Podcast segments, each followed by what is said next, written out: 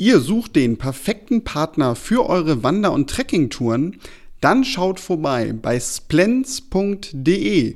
Dort findet ihr die Merino Wandersocken. Sie sind geruchsneutral. Sie kühlen an heißen Tagen, wärmen an kalten Tagen, haben extrem flache Nähte, eine perfekte ergonomische Passform und sind damit halt der wunderbare Partner, wenn ihr wieder unterwegs seid auf einer Wanderung oder die neueste Herausforderung einer Trekkingtour angeht.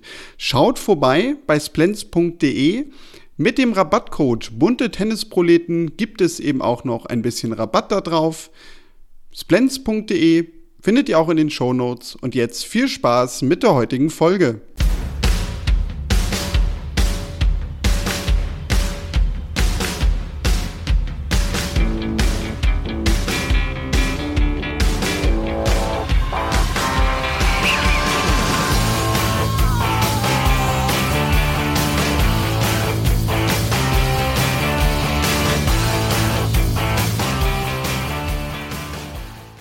Herzlich willkommen zu einer neuen Folge der Tennisproleten. Tobi ist heute mal wieder ausgeflogen, unterwegs, wahrscheinlich noch immer bei der dritten, vierten, fünften Party auf der Yacht von Rafael Nadal zu sehen. Ich habe mir gedacht, hole ich mir doch mal allerbeste Verstärkung heute ins Haus. Und wir haben mal wieder eine aktive Spielerin bei uns. Wir werden heute sprechen, ja, über natürlich Ihre fabelhaften Erfahrungen auf der Tour. Wir werden ein bisschen über die WTA sprechen, natürlich auch ein bisschen über Medien. Auch da gibt es einen Anhaltspunkt, worüber wir sprechen können. Ja, und jetzt habe ich die Spannung soweit aufgebaut. Dabei habt ihr es ja eigentlich schon in den Shownotes etc. gelesen. Wir begrüßen Nicola Goya. Hallo. Hallo, vielen Dank, dass ich Gast sein darf. Ja, wir freuen uns auch sehr. Wir haben da so terminlich lange dran gearbeitet und jetzt ist endlich hinbekommen. Es wurde auch mal Zeit. Und ja, du hast eventuell schon mal bei uns reingehört, eventuell auch nicht. Ähm, wenn wir einen Gast haben und dieser Gast das erste Mal da ist, dann bekommt diese Person immer einen kleinen Gäste-Tiebreak von uns. Das bedeutet, auch für die, die uns vielleicht bisher noch nie gehört haben, sieben Halbsätze, die du jetzt gleich ganz spontan vervollständigen musst, damit wir alle so einen ersten Eindruck kriegen, wer da eigentlich heute bei uns sitzt. Bist du bereit? Alles klar, ich bin ready. Alles klar. Dann fangen wir mal an. Frage 1. Seitdem ich Tennis spiele. Seitdem ich Tennis spiele, besteht zu dem Sport eine Hassliebe. Okay, ja, das äh, antworten wahrscheinlich sehr, sehr viele. Ähm, Frage 2. Der Tennisheld und oder die Tennisheldin meiner Jugend war? Pete Sampras und Steffi Graf. Mein schönstes Tenniserlebnis? der Einzug in die Top 100 im Doppel beim WTA-Turnier in Stanford. Okay, ähm, dann fangen wir mal genau das Gegenteil, nämlich vier. Meine bitterste Niederlage. Das war vermutlich äh, beim WTA-Turnier in Acapulco, als wir mit zwei Matchbällen im Match-Tiebreak verloren haben. Und fünftens, Tennisprofi zu sein, bedeutet für mich eine wilde Achterbahnfahrt zu fahren. Sechstens, da meistens die, die Antwort ein bisschen länger, äh, besonders unangenehme Gegner machen auf dem Platz. Besonders unangenehme Gegner machen auf dem Platz äh, ein Riesentheater und bestechen durch unsportliches Verhalten. Okay, ja, das äh, letzte, das weiß ich noch, da hat äh, Elmar Jupovic auch äh, das sehr hervorgehoben, als er bei uns war, der letzte Punkt. Ähm, dann siebtens, meine persönliche Lieblingsfrage, weil die, die uns länger hören, wissen, bin ich ein riesiger Fan von. Das Schöne an Bundesliga bzw. Medenspielen ist, einfach den Tag gemeinsam mit der Mannschaft zu verbringen und nicht wie sonst bei Turnieren alleine auf dem Platz zu sein und einfach äh, die Mannschaft um sich herum zu haben.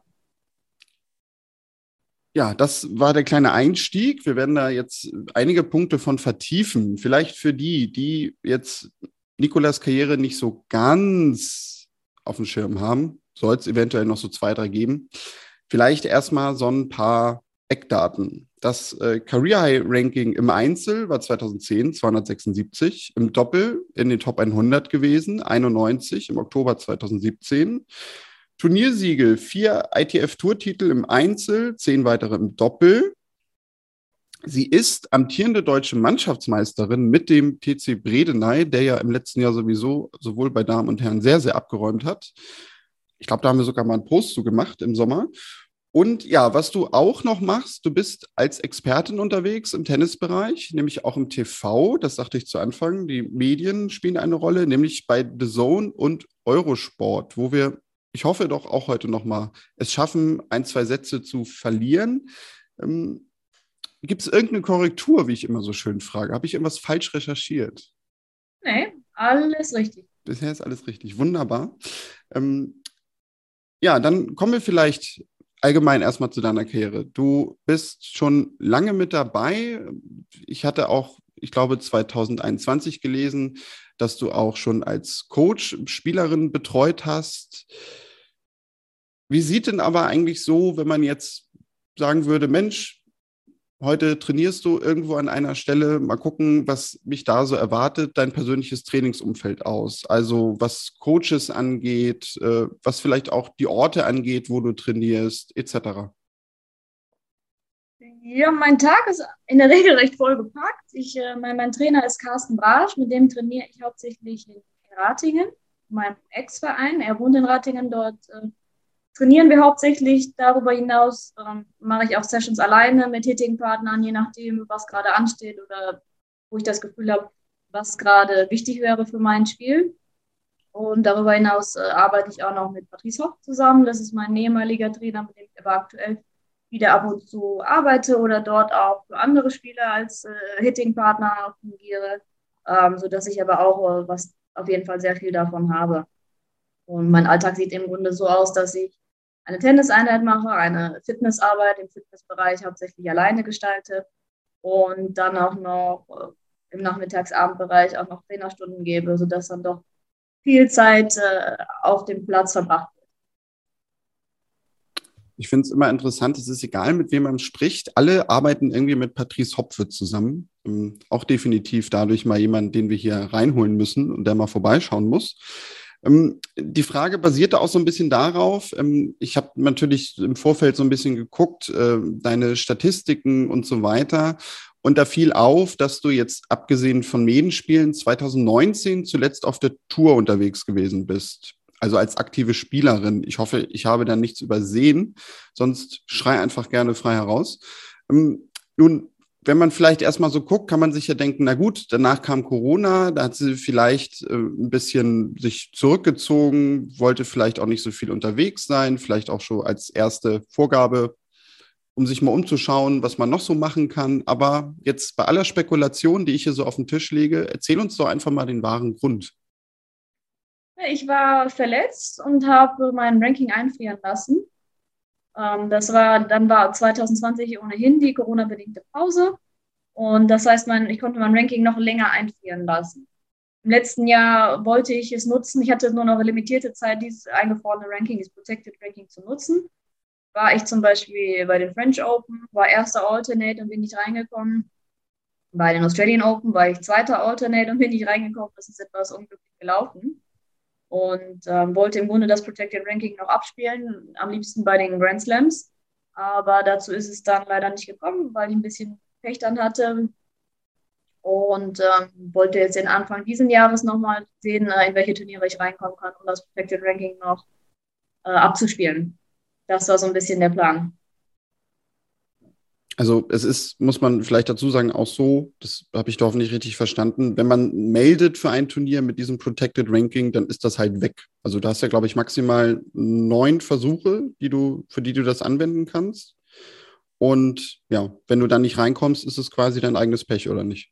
Nee, wenn man nicht reinkommt, dann äh, zählt das nicht als verwendetes. Ach so, okay. Äh, ja, das war die Frage. Ranking. Genau. Genau. Ich habe das schon fünfmal benutzt. Ich, mir stehen noch dreimal aus. Bei mir im Doppel waren es äh, acht acht Turniere, die ich damit noch spielen darf.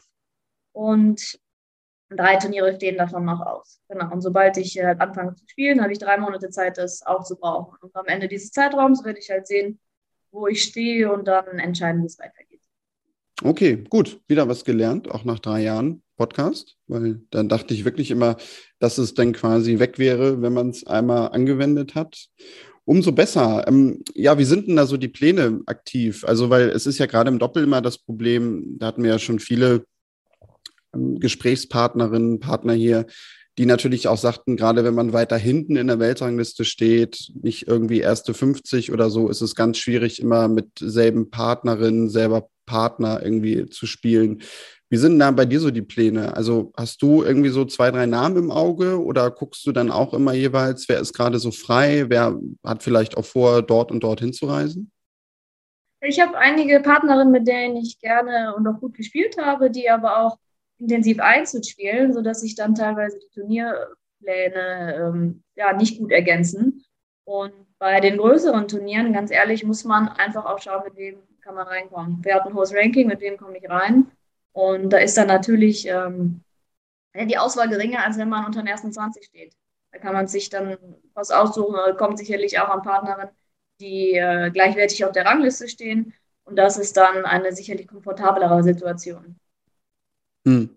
Ähm, was du auch gemacht hast, das hatte ich eben schon erwähnt, du warst äh, auch als Coach schon mit unterwegs. Ähm, das hatte ich, glaube ich, 2021 bei den Australian Open auch gelesen. Hast du, glaube ich, Michaela Bujanescu begleitet.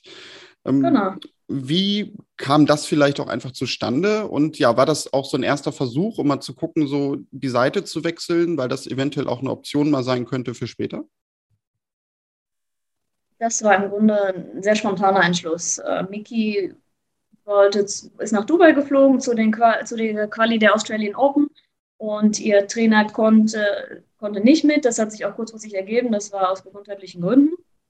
Und dann hat sie, hatten wir vor Weihnachten geschrieben. Wir waren wahrscheinlich stetig in Kontakt.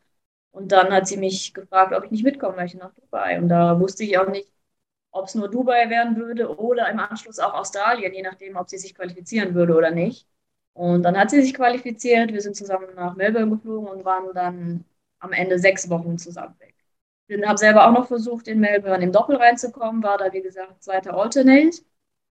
Und die Coaching-Erfahrung an sich war natürlich super. Ich meine, das, äh, hier war Lockdown, alle Tennishallen waren geschlossen. Ich hatte zwar als Profi eine Ausnahmegenehmigung, aber vom Zeitpunkt her war es einfach sehr gut, weil hier nicht viel, nicht viel ging und dann ähm, konnte ich in Australien auch selber für mich gut trainieren, konnte sie betreuen und sicherlich eine super Erfahrung für mich sammeln. Hm. Und ja, wäre das für die Zukunft denn etwas, wo du sagen würdest, ja, würdest du machen? Also auch wirklich so mit Tourleben etc. Oder ist vielleicht sogar auch eher dann die Option, dass man vielleicht mal sagt, also gut, das Reisen habe ich vielleicht auch irgendwann mal so ein bisschen satt. Letzteres auf jeden Fall. Also ich würde okay. kein Fulltime, ich würde kein Fulltime Travel Coach sein, sein wollen, weil ich einfach mein Leben lang so viel unterwegs war und auch dieser Lebensstil natürlich sehr speziell ist. Ich könnte mir einige Wochen im Jahr auf jeden Fall vorstellen, wenn es äh, Spieler gibt, mit denen, zu denen ich einen guten Draht habe, mit denen ich äh, gerne zusammenarbeiten möchte, aber auch wirklich nur in dem Fall. Weil dazu ist halt einfach dieser Reiseaufwand zu groß und das habe ich schon so oft gemacht, was natürlich dann auch ein großer privater Verzicht ist. Und in einem kleinen Rahmen könnte ich mir das, könnte ich mir das gut vorstellen, aber da müssen auch die Bedingungen passen. Ähm, eine Frage, die ich immer ganz gerne ein bisschen einwerfe, ähm, dadurch, dass man viel reist, ne, sagt man ja auch automatisch, erlebt man sehr, sehr viel. Jetzt stellen wir uns mal vor, du würdest so an einem schönen Freitagabend, vielleicht auch Samstagabend mit den Tennisproleten zusammensitzen, irgendwo schön in der Kneipe. Und wir erzählen uns schöne Geschichten. Ähm, Gibt es da irgendwie so Sachen, wo du sagen würdest, das sind vielleicht so ein, zwei oder auch drei Sachen, die ich so spontan erzählen müsste, die ich in meiner Karriere erlebt habe? Irgendwas Unterhaltsames, Besonderes, was dir widerfahren ist auf deinem Tourleben? Oh, ich könnte ein Buch schreiben wahrscheinlich. Ne, man muss, man muss natürlich berücksichtigen, auf welche Art und Weise ist man gereist. Ne, dadurch, dass ich erst äh, mal, spät gut geworden bin im Einzel, mal, in Anführungszeichen spät, das war erst später mit 2021, ähm, war es so, dass ich jetzt nicht wie die guten Juniors ähm, große Sponsoren hatte oder ein riesiges Budget hatte zum Reisen oder mein Trainer, Begleitperson etc. mitnehmen konnte. Das heißt, ich war viel alleine unterwegs und auch musste gucken, wo, wie kann ich sparen, wo kann ich mir vielleicht mit jemandem ein Zimmer teilen, dass ich meine Kosten senken kann. Und da erlebt man natürlich andere Geschichten, auch wenn man dann in Gastfamilien untergebracht ist, als wenn man immer wohlbehütet im Hotel schläft, immer jemanden dabei hat. Und das ist natürlich ein ganz anderes Tourleben, wenn man sich da komplett alleine durchschlagen muss, so wie es bei mir der Fall war. Dann habe ich da ein Turnier in, in uh, Bukarest gespielt, in Rumänien, wo der Taxifahrer mich quer durch Bukarest gefahren hat und äh, mich nicht mehr rauslassen wollte und mir mein Gepäck nicht wiedergeben wollte und ich äh, völlig verzweifelt war und völlig verzweifelt den Turnierdirektor angerufen ha habe. Und ich wusste, wo ich war in Bukarest. Das war noch, ähm, bevor man Google Maps quasi auf seinem Handy hatte. Und mich der Taxifahrer quasi verschleppen wollte und ich dann einfach ausgestiegen bin und irgendwo wirklich sehr aufgelöst in Bukarest an der Straße stand und ich dann letztendlich vom Turnierdirektor abgeholt wurde. Also das war schon äh, sehr spooky und keine schöne Erfahrung. Ähm, jetzt mittlerweile kann man natürlich drüber lachen, aber das war, solche Dinge passieren einem einfach, wenn man viel äh, alleine reist und vielleicht dann natürlich die äh, Landessprache nicht spricht und dann ein bisschen auf sich alleine gestellt ist. Ja, also das sind ja schon so Geschichten, ja, da schluckt man ja schon so ein bisschen, weil das ja wahrscheinlich dann sogar auch häufiger passiert und das ja so Punkte sind, wo wahrscheinlich auch ganz viele sich gar nicht irgendwie trauen, dann drüber zu sprechen zuerst, weil du sagst es, ne? Also heute so mit Abstand kann man irgendwie drüber schmunzeln, aber so die Erfahrung an sich, ja, ich weiß nicht, denkt man danach auch drüber nach, kann ich das irgendwie so weitermachen? Will ich das überhaupt so wirklich? Oder war das auch zu dem Zeitpunkt dann nachher ganz schnell kein Thema mehr? Nee, das war kein Thema mehr. Es hat mich äh, einfach frustriert, in solchen Situationen alleine zu sein, einfach weil das äh, Budget halt auch gefehlt hat, irgendwie ständig einen Trainer oder jemanden dabei zu, zu haben. Das waren, waren so Momente, wo man sich vielleicht äh, sehr allein gefühlt hat auf der Tour. Ich denke, jeder Tennisspieler kennt das, dass man äh, Momente hat, in denen man sich einsam fühlt, sei es allein im Hotelzimmer, im Flieger und so weiter. Ähm, das ist halt leider Teil des Tourlebens. Ähm, wenn man nicht in der komfortablen Situation ist, dass man eine komplette Entourage dabei hat. Wie begehst du denn so die Tage, wenn du unterwegs bist? Also ne, Training natürlich, aber so links, rechts drumherum. Also ist es heute so irgendwie doch, äh, dass du dann dir immer Leute suchst, mit denen du irgendwie was unternimmst, weil man kennt sich ja doch irgendwie. Oder verbringst du dann auch so die Tage auf so einem Turnier alleine und beschäftigst dich irgendwie mit diesen ganz lapidaren Dingen wie Netflix etc., was einem so zuerst einfallen würde? Aber das kommt ein bisschen drauf an, was ansteht und wie ich mich fühle. Wenn ich eine lange Reise hinter mir hatte, dann bin ich doch dann auch gerne für mich. Aber wenn es jetzt kein Jetlag gibt oder wenn ich sag mal, innerhalb von Europa reise, dann bin ich doch ein eher sehr geselliger Mensch, dass ich mich verabrede zum Abendessen, dass ich mit den anderen Spielerinnen dann auch schon rausgehe ins Restaurant. Was aber auch während Corona teilweise nicht möglich war, weil wir uns nur in der Bubble aufhalten durften. Aber auch da versuche ich halt schon mich mit meiner Doppelpartnerin oder mit wem auch immer ich dann vielleicht auf dem Turnier sein sollte, zu verabreden und dass man dann zumindest gemeinsam zu Abend isst. Hm. Ähm, mal eine Frage noch eingeschoben. Ähm, das lese ich bei Instagram ganz, ganz oft und das sind wir sogar schon mal gefragt worden. Warum sprechen eigentlich Nikola Geuer und Peter Torebko immer gegenseitig davon, beste Mixed-Partner der Welt? Hat das irgendeine tiefgründigere Geschichte? Ja, das geht, äh, das geht bis in das Jahr 2009 zurück, wo wir deutsche Meister geworden sind, gemeinsam ähm, bei den deutschen Me äh, Wir sind Meister geworden bei den deutschen Meisterschaften in Biberach im Mix. Okay, und seitdem... Ja, das war, das war ein, genau, das war ein schönes Turnier. Ich bin deutsche Vizemeisterin geworden im Einzel. Wir haben den Titel im Mix geholt und wir sind nach wie vor auch äh, gut befreundet und das ist dann mehr so ein Running Gag. Hm, ja, genau, aber ja, wir haben wirklich schon mal Zuschriften gekriegt, weil nämlich äh, uns auch gesagt wurde, ja Mensch, den Peter Trepko, den habt ihr doch schon mal da gehabt, das müsst ihr doch wissen. Aber nein, auch wir wissen nicht alles, aber wir fragen dann halt zu gegebener Zeit immer mal nach, wenn das passt. Ähm, ich wusste nicht, dass das solche Wellen schlägt. Ja, ja, doch. Also die Leute sind sehr aufmerksam. Man denkt ja sowieso immer gerade bei Instagram und so, ne, die Leute lesen darunter den Text gar nicht. Liest sowieso man, keiner, ne? Nee, genau, da kann man im Grunde schreiben, was man möchte, aber es ist nicht ganz so. Also die Leute interessiert das schon, was man da so von sich gibt. Von daher, ja, haben wir jetzt vielleicht sogar eine der ganz großen Geheimnisse, zumindest für einige Menschen, gelöst und gelüftet. Man könnte euch jetzt natürlich da draußen noch einfach mal vorwerfen, ja, ihr hättet ja einfach mal in die Siegerlisten schauen können. Aber gut, wir wollen ja keine, wir wollen ja keine Hörer beschimpfen. Ähm, kommen wir vielleicht so ein bisschen zurück zu dem, was du noch so machst. Ähm, Coaching haben wir gerade gesprochen. Du bist auch bei TV-Übertragungen schon häufiger mal zu sehen und zu hören gewesen als Expertin. Ich sagte es zu Anfang, The Zone und Eurosport bist dann auch noch als Podcasterin unterwegs, also quasi auch noch eine Podcast-Kollegin, nämlich beim Podcast Thames von Cord und Marcel Meinert. Ja, ist das vielleicht auch so eine Option, das äh, später zu machen? Und was natürlich noch viel interessanter ist, wie kam das eigentlich damals zustande? Weil, dass so aktive Spielerinnen Spieler angesprochen werden, wäre zumindest meine Ansicht, ist ja wahrscheinlich selten, weil die sich erstmal denken, naja, die sind ja eh irgendwie unterwegs und haben gar keine Zeit. Das war während Wimbledon 2018, als ich dort gespielt habe im Doppel, habe ich über die WTA einen Broadcasting-Kurs gemacht und ähm, habe so auch den Kontakt zu der Sorgen bekommen, weil es ähm, über die gleiche Mediengruppe läuft ähm, wie, wie WTA TV und bin dann mit der Zone in Kontakt gekommen, war einmal dort vor Ort, habe gesprochen und dann wurde ich dafür einige Turniere engagiert.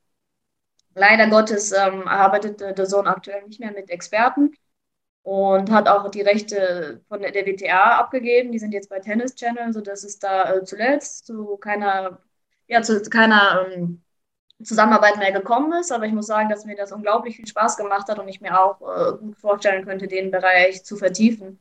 Einfach weil diese, ja, die TV-Arbeit, die Medienarbeit äh, finde ich spannend, macht mir Spaß.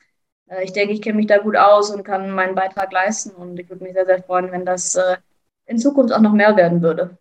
Hm. Und wie kam es dann zu Eurosport auch danach noch?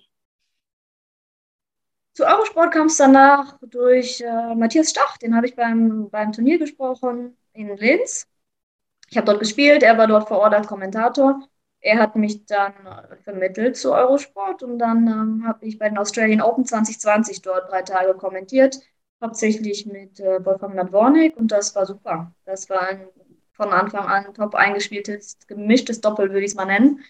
Und ähm, ja, die drei Tage bei Eurosport waren super. Ich hoffe, dass ich das äh, in Zukunft nochmal wiederholen kann. Das war Corona-bedingt natürlich alles etwas anders zuletzt, weil die Kommentatoren nicht mehr vor Ort waren, sondern alle im Studio in München.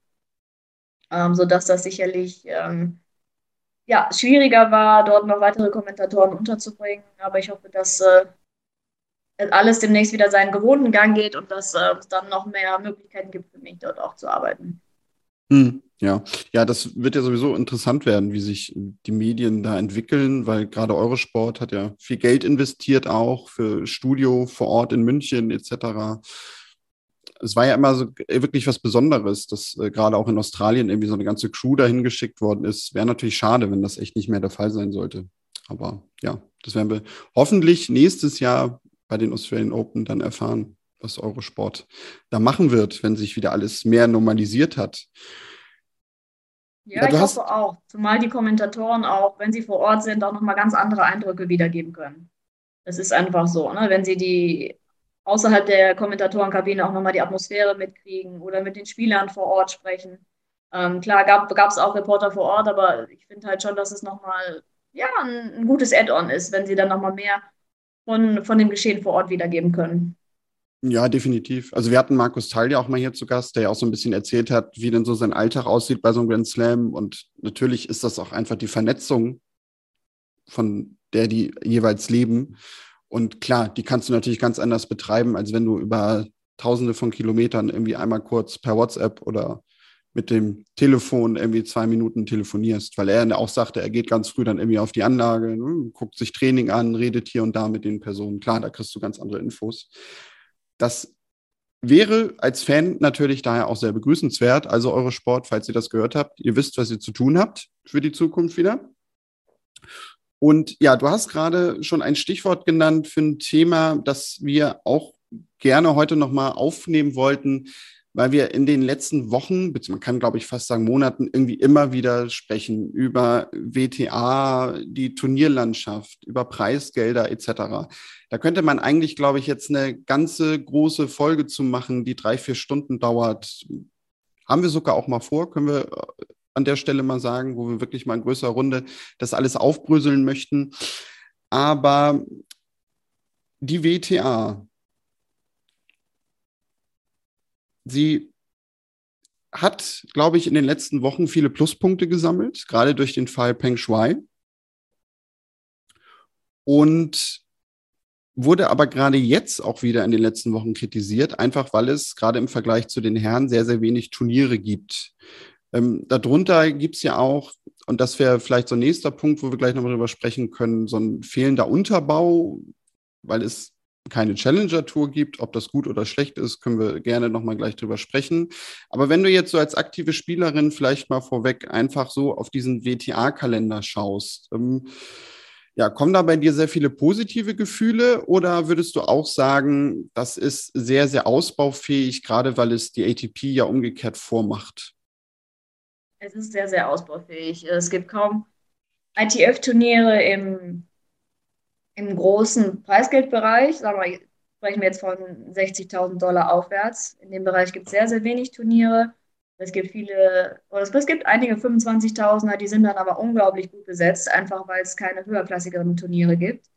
Äh, in die WTAs kommt man wirklich nur sehr schwierig rein, weil es da auch wenige Turniere sind, die parallel laufen, im Vergleich auch zu den Herren.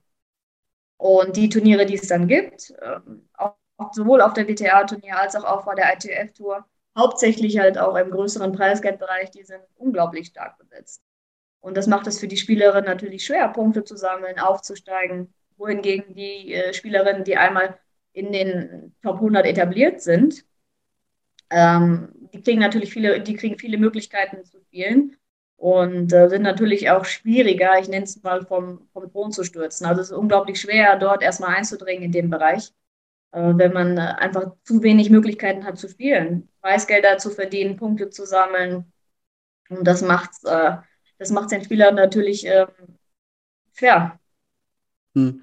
Ich habe heute Morgen einen Tweet gelesen, ich weiß gar nicht, den hat, glaube ich, Janik Schneider geteilt. Ähm, äh, da ging es darum, ich habe das jetzt noch nicht nachgucken können, weil ich wollte es eigentlich kaum glauben, dass ähm, auf dieser ITF-Tour bei den Damen, dazu muss man vielleicht für die nochmal sagen, die sich damit nicht so auseinandersetzen. Es gibt halt bei den Damen keine Challenger-Tour wie bei den Herren unter der höchsten Ebene, sondern auch das ist alles schon ITF-Tour und da gibt es dann höher kategorisiert halt diese 60 und 100.000 Dollar Turniere, die quasi so ein bisschen diesen Challenger-Status ersetzen, vergleichbar mit den Herren. Und da hatte ich einen Tweet gelesen, dass es halt von diesen höher gerankten Turnieren auf der ITF-Tour, also 60.000 aufwärts, bis zum 4. Juli nur sieben Turniere gibt. Ja, das ist das unglaublich wenig. Ist halt echt das Wahnsinn. Das ist auch nochmal weniger geworden. Das ist halt auch nochmal weniger geworden im Vergleich zu früher. Das heißt, die Spielerinnen haben kaum Möglichkeiten, entsprechend äh, viele Punkte zu sammeln. dabei muss man natürlich erklären, dass je höher das Preisgeld angesiedelt ist, desto mehr Punkte gibt es bei dem Turnier für die Spielerinnen. Und die haben kaum eine Chance, sich dann in dem Bereich zu spielen, ähm, Richtung Grand Slam Quali, Richtung Grand Slam Hauptfeld. Da ist äh, wirklich sehr, sehr wenig Chance. Und die Möglichkeiten, die man hat, man muss dann gut spielen. Man hat äh, wenig, wenig Möglichkeiten dann äh, zur Fehlerkorrektur, sage ich es mal. Oder sagt man, okay, nächste Woche gibt es eine nächste Chance. In diesem Bereich gibt es halt einfach nur wenig Turniere. Und wie ich es vorhin gesagt habe, die sind entsprechend stark besetzt selbst Spielerinnen, die sich normalerweise auf der WTA-Tour befinden, die spielen dann auch schon mal die größeren ITFs, einfach um ein bisschen Matchpraxis zu sammeln, um vielleicht mal ein paar mehr Matches am Stück zu haben. Und die Konkurrenz ist dann einfach unglaublich groß. Und ich halte das äh, ja, für, einen, für einen wirklich, äh, ja, wirklich verschlechterten Kalender im Vergleich zu vor, vor fünf Jahren. Hm. Ähm, ja, also klar, man kann natürlich jetzt zuerst sagen, naja, ist irgendwie Corona-bedingt, ähm, aber irgendwie muss da ja was passieren. Die Frage wäre ja jetzt, was macht man? Also liegt das irgendwie vielleicht auch, auch wenn sie die Turniere gar nicht organisiert, so ein bisschen an der WTA und an der Vermarktung des Damentennis? Oder kann man da irgendwie der ITF einen Vorwurf machen, in Anführungszeichen? Also wie wird das unter euch Aktiven irgendwie diskutiert? Also gibt es da irgendwie Lösungsansätze? Ich tue mich das schwer, auch einen zu finden. Es ist halt einfach so, dass äh, in fast, in so gut wie allen Sportarten der Herrensport attraktiver ist als der Damensport. Das zieht sich ja durch die meisten Sportarten. Und sicher, ich glaube schon, dass die WTA äh, die Tour nochmal besser promoten könnte. Dann ist angefangen von Fernsehrechten, von der medialen Darstellung und so weiter. Ähm, darüber hinaus ist die ITF in ihren Strukturen auch sehr, sehr veraltet. Man hat jetzt nach, nach etlichen Jahren auch mal ein Player-Panel ins Leben gerufen, also so ein Spielerrat, der auch die Rechte der Spieler vertritt. Das hat es früher auch nie gegeben. Das war allerhöchste Zeit, weil äh, es halt auch viele Turniere gibt, wo man doch den Eindruck hat, dass, ähm, dass es diese, diese Zusammenarbeit mit Ressorts, in denen die Turniere stattfinden, dass es wirklich nicht besonders spielerfreundlich ist, sondern ähm, dass es dann wirklich sehr, ja doch, darum geht halt auch, ähm, die Ressorts zu füllen, dass die da ihre Win-Win-Situation haben und man als Spieler doch halt auch finanziell teilweise abgezockt wird. Das heißt, es äh, gibt äh, zum Beispiel in Sardinien ein Turnier in einem sehr teuren Resort, 100, 100 Euro pro Nacht. Und wenn jetzt eine Spielerin sagt oder auch ein Spieler, ich möchte nicht dort schlafen, ich schlafe vielleicht in einem Airbnb um die Ecke, dann wird man teilweise an den Tagen, wenn man kein Match hat, muss man für die Trainingsplätze bezahlen. Hm. Was für mich ein absolutes Unding ist. Und da muss die ITF auch eingreifen. Ne, oder auch in, in Antalya, in den Resorts, da gibt es hm. etliche Orte, die das mittlerweile machen. Ähm, dass man da doch äh, ja auf Bedingungen stößt, die, finde ich, nicht eines ITFs-Turniers würdig sind. Hm. Ähm, wenn wir so ein bisschen nach oben schauen, also ich habe gerade noch mal geguckt, also zum Beispiel, weil du es sagtest, ne, mit den 25.000er Turnieren, der Laura Siegemund spielt diese Woche so ein Turnier. Das ist im Grunde eigentlich unfassbar, wenn man sich das so vorstellt, ähm, dass sie das spielen muss und dann natürlich letztendlich auch will, aber trotzdem, dass sie das überhaupt macht. Ähm, aber kommen wir vielleicht mal zurück. Die Idee, die wir hier schon mal so ein bisschen besprochen haben, ist, und das natürlich mit unserem gefährlichen Halb- bis Unwissen, warum könnte man nicht es angehen? Klar, da müsste sich jemand finden, die das machen wollen. Aber wenn jetzt eine WTA sagen würde, hey, also so wie es eigentlich gerade aussieht, geht es irgendwie nicht. Wir nehmen der ITF das ab und versuchen auch so eine Art Challenger-Tour irgendwie zu etablieren. Also, weil es gibt ja bei der WTA, muss man für die sagen, die sagen, ja, wieso habe ich doch schon mal gehört, irgendwie WTA-Challenger. Ja, es gibt von diesen 125er-Turnieren ein paar, die werden immer so als WTA Challenger bezeichnet. Es gibt aber halt das nicht irgendwie als eigene Tour. Und wenn man jetzt wirklich sagen würde, also wir machen das wie die ATP, weil vielleicht auch von der Vermarktung her das dann für Fans einfacher ist und etablieren so eine Challenger-Tour. Natürlich müsste da überhaupt erstmal sich jemand finden, die da ihr Geld reinstecken. Aber glaubst du, dass vielleicht auch vermarktungstechnisch damit schon ein bisschen was gewonnen werden könnte? Oder würdest du sogar sagen, Nee, also Daniel, die Idee ist zwar sehr, sehr schön, aber ändern würde das an sich ja eigentlich gar nichts.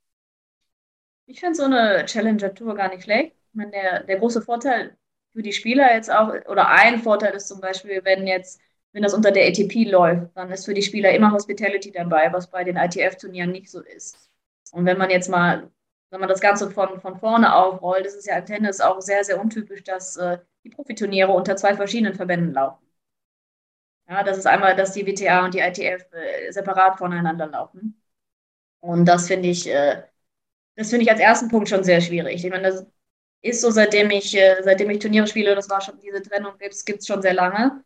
Ich finde, man sollte äh, zum ersten, zum einen auch dort enger zusammenarbeiten und besser miteinander arbeiten.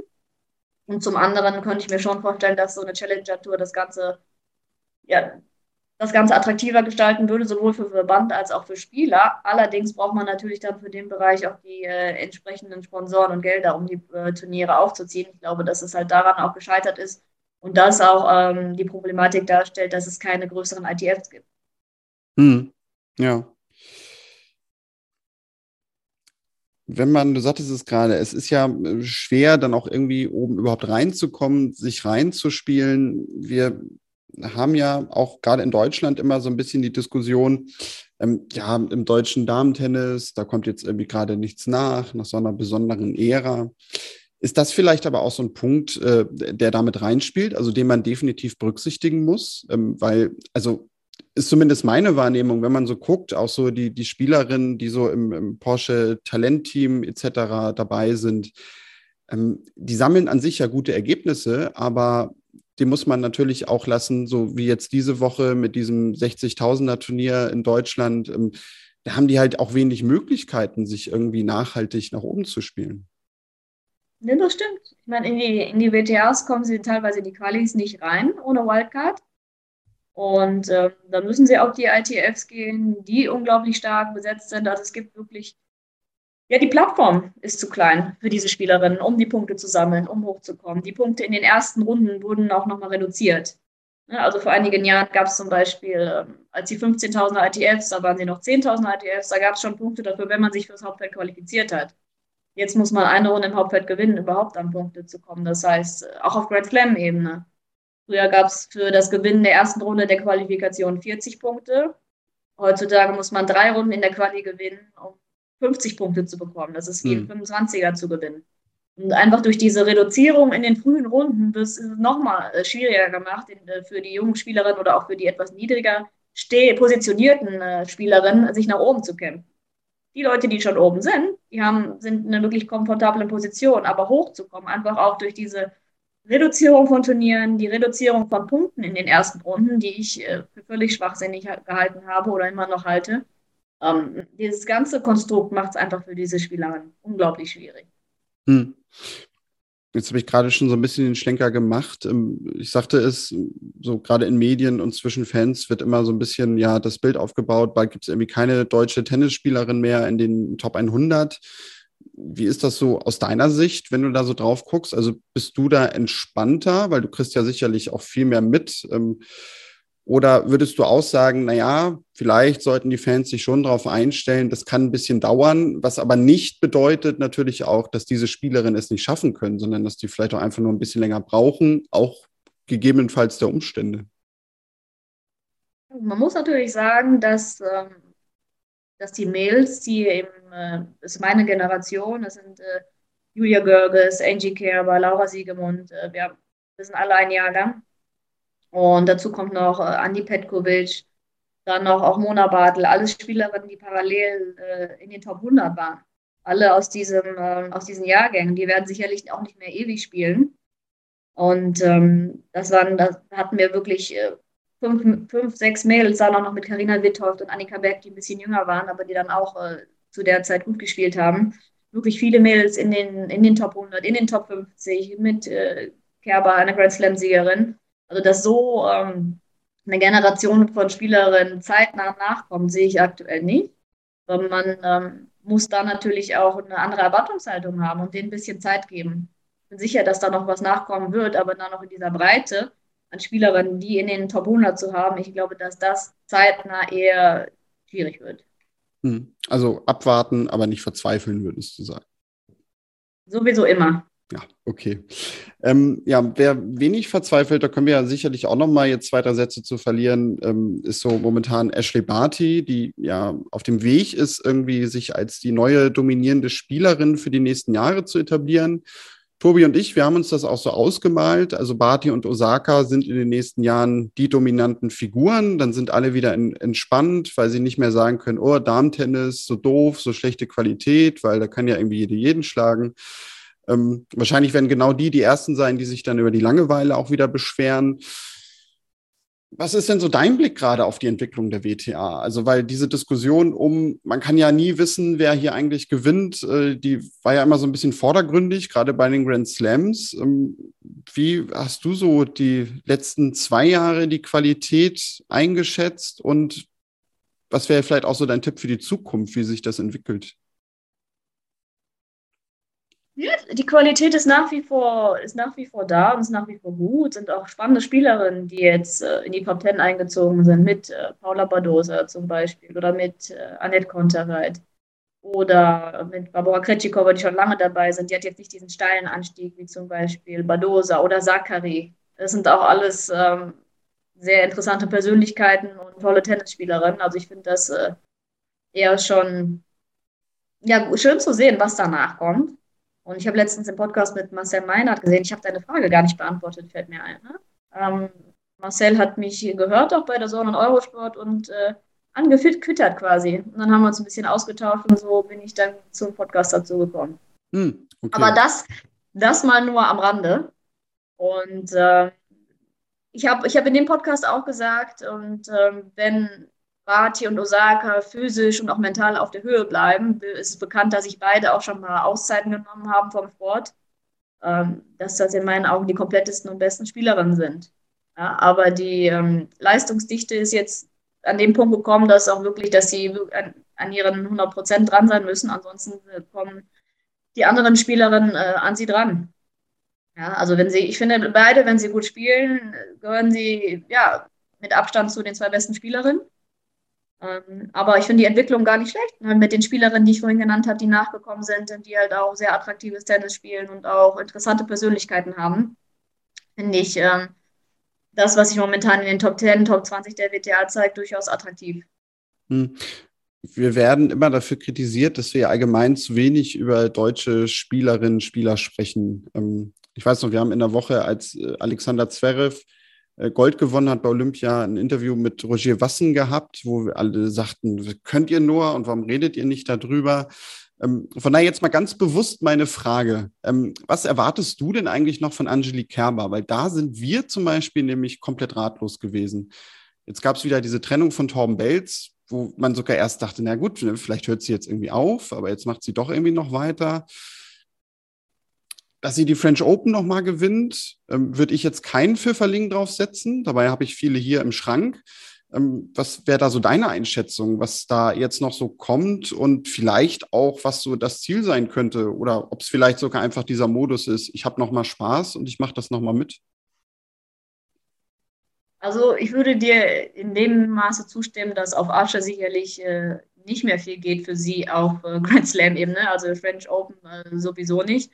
Auf äh, Rasen und auch auf Hardcore würde ich ihr schon noch einiges zutrauen. Ich meine, sie muss niemand mehr was beweisen. Sie hat ihre Qualität gezeigt, auch im letzten Jahr dann nochmal auf Rasen sehr, sehr gut gespielt. Da könnte ich mir auch durchaus vorstellen, dass sie da nochmal gute Resultate bringt.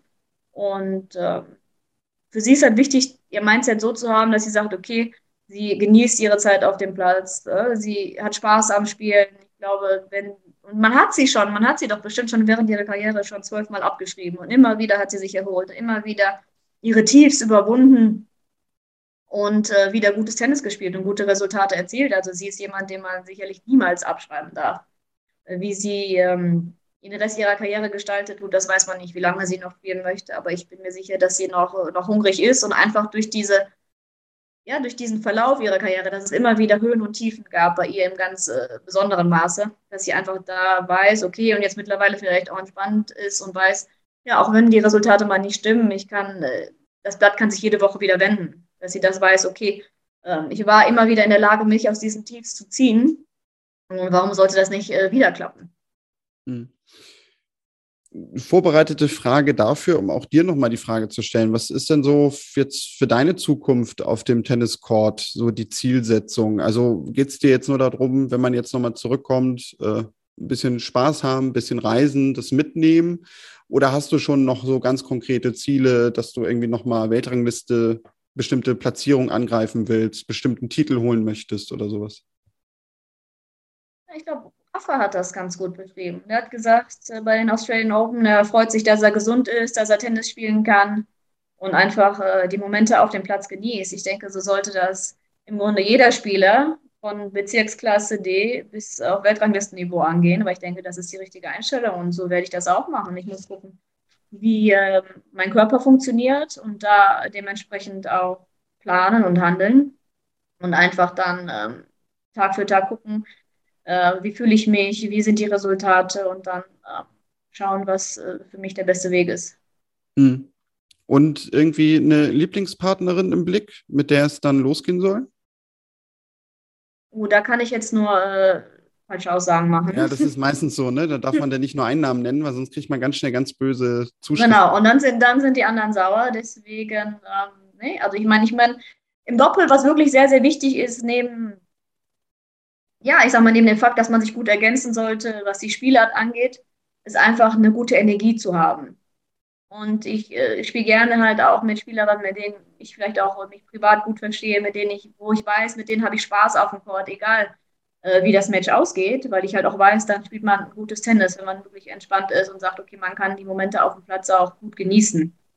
Äh, von daher äh, wäre das natürlich äh, mein Wunsch, aber es muss natürlich vom, vom Ranking auch passen und vom Turnierplan passen. Deswegen würde ich mich da mit Namen erstmal zurückhalten wollen. Hm. Und vielleicht nochmal ein deutscher Meistertitel mit Peter Torebko. Das steht doch bestimmt auch oben auf der Liste. Das auf jeden Fall. Da weiß ich aber auch, wir haben jede Menge Spaß auf dem Blatt. Gut, ja, dann danke ich dir, dass du dir die Zeit genommen hast heute. Die letzte Frage, die wir immer stellen, ist, soziale Netzwerke sind ja heute extrem wichtig, mussten auch wir feststellen nach einer gewissen Zeit, wo wir diesen Podcast gemacht haben. Erzähl doch mal, wo und wie man dir so folgen kann. Auf den einschlägigen Portalen. TikTok bin ich nicht aktiv, äh, Instagram, Twitter, Facebook schon. Ähm, nicht äh, übermäßig penetrant, muss ich dazu sagen, ähm, aber ich versuche das trotzdem regelmäßig am Laufen zu halten. Gut, schaut gerne vorbei, findet ihr auch dann in den Show Notes entsprechend. Ja, und sonst kann ich nur abschließend sagen, vielen, vielen Dank, dass es geklappt hat und du dir die Zeit genommen hast. Sehr gerne, sehr gerne. Hat mir Spaß gemacht, Daniel. Und ja, sonst nächste Woche habt ihr sicherlich Tobi auch wieder mit dabei. Da müsst ihr mich nicht alleine hören mit Gast etc., sondern dann wird auch Tobis Frische wieder in diesem Podcast vorbeischauen. Ja, sonst, genau, ich hatte es vorhin erwähnt, wir werden da nächste Woche sicherlich auch dann über die aktuellen Sachen sprechen, wie zum Beispiel eine Laura Siegemund, die ich eben eingeworfen habe, die ja jetzt in dieser Woche wieder zurückgekommen ist nach einer längeren Verletzung und all das besprechen, was sonst noch so passiert ist. Freut euch da drauf.